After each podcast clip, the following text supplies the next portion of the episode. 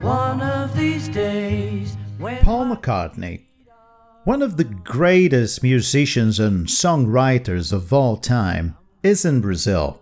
And though he's been coming to our country since the early 90s, his presence needs to be fully enjoyed.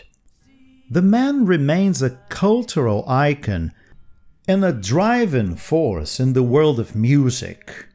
As a founding member of the Beatles, a sentence that alone weighs tons, McCartney played a pivotal role in shaping the landscape of popular music, and his enduring influence continues to resonate with audiences worldwide.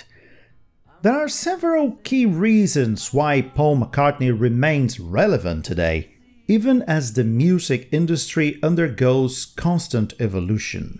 First and foremost, McCartney's extraordinary talent as a songwriter and performer is timeless. His ability to craft memorable melodies and poignant lyrics has left an indelible mark on the history of music.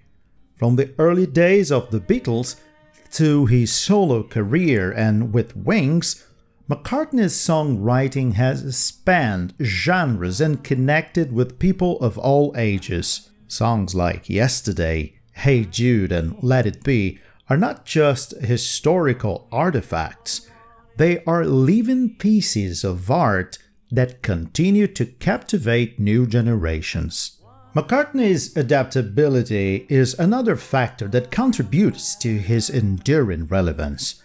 Over the years, he has seamlessly navigated through different musical styles, from the energetic pop in the early days of the Beatles to the experimentalism of albums like Sgt. Pepper's Lonely Hearts Club Band or to the rock and roll of Wings and his solo work.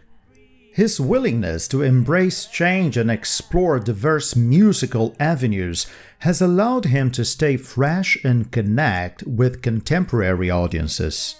Beyond his musical prowess, McCartney's influence extends into the cultural and social spheres.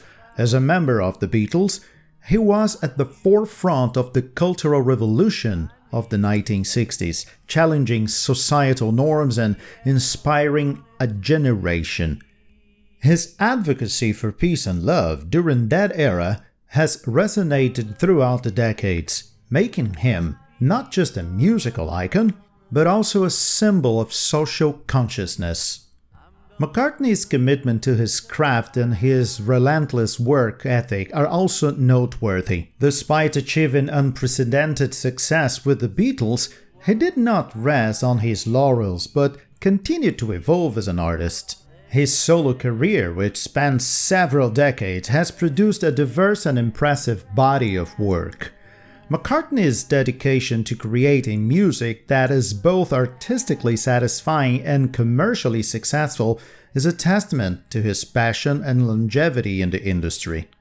In addition to his musical endeavors, McCartney has embraced new technologies and platforms, ensuring that he remains visible and accessible to contemporary audiences. Whether through social media, collaborations with younger artists, or participation in modern music festivals, McCartney continues to engage with fans and maintain a presence in the ever evolving landscape of the music industry. Moreover, the enduring popularity of McCartney's live performances at the age of 81 attests to his ability to connect with audiences on a personal level. His concerts are not mere nostalgic trips for longtime fans. They attract a diverse audience that spans multiple generations, united by a shared appreciation for the timeless quality of McCartney's music. Paul McCartney's relevance in the music industry and popular culture today can be attributed to a combination of his exceptional musical talent, adaptability, cultural impact, work ethic, and engagement with contemporary trends. As a living legend, he stands as a bridge between the rich musical history of the past and the ever changing landscape of the present. ensuring that his influence will continue to shape the world of music for generations to come. And if you have the chance to attend one of his shows, you can say you witnessed one of the most important chapters in the history of popular music. Ok, everyone. So, um pouquinho de português agora só para lembrar para vocês que no nosso blog www.englishinbrasil.com.br/blog vocês encontram todo o texto, toda a transcrição desse episódio para vocês ouvirem e lerem, ok? That's it. Teacher Fábio Mirim vai ficando por aqui and see you next time.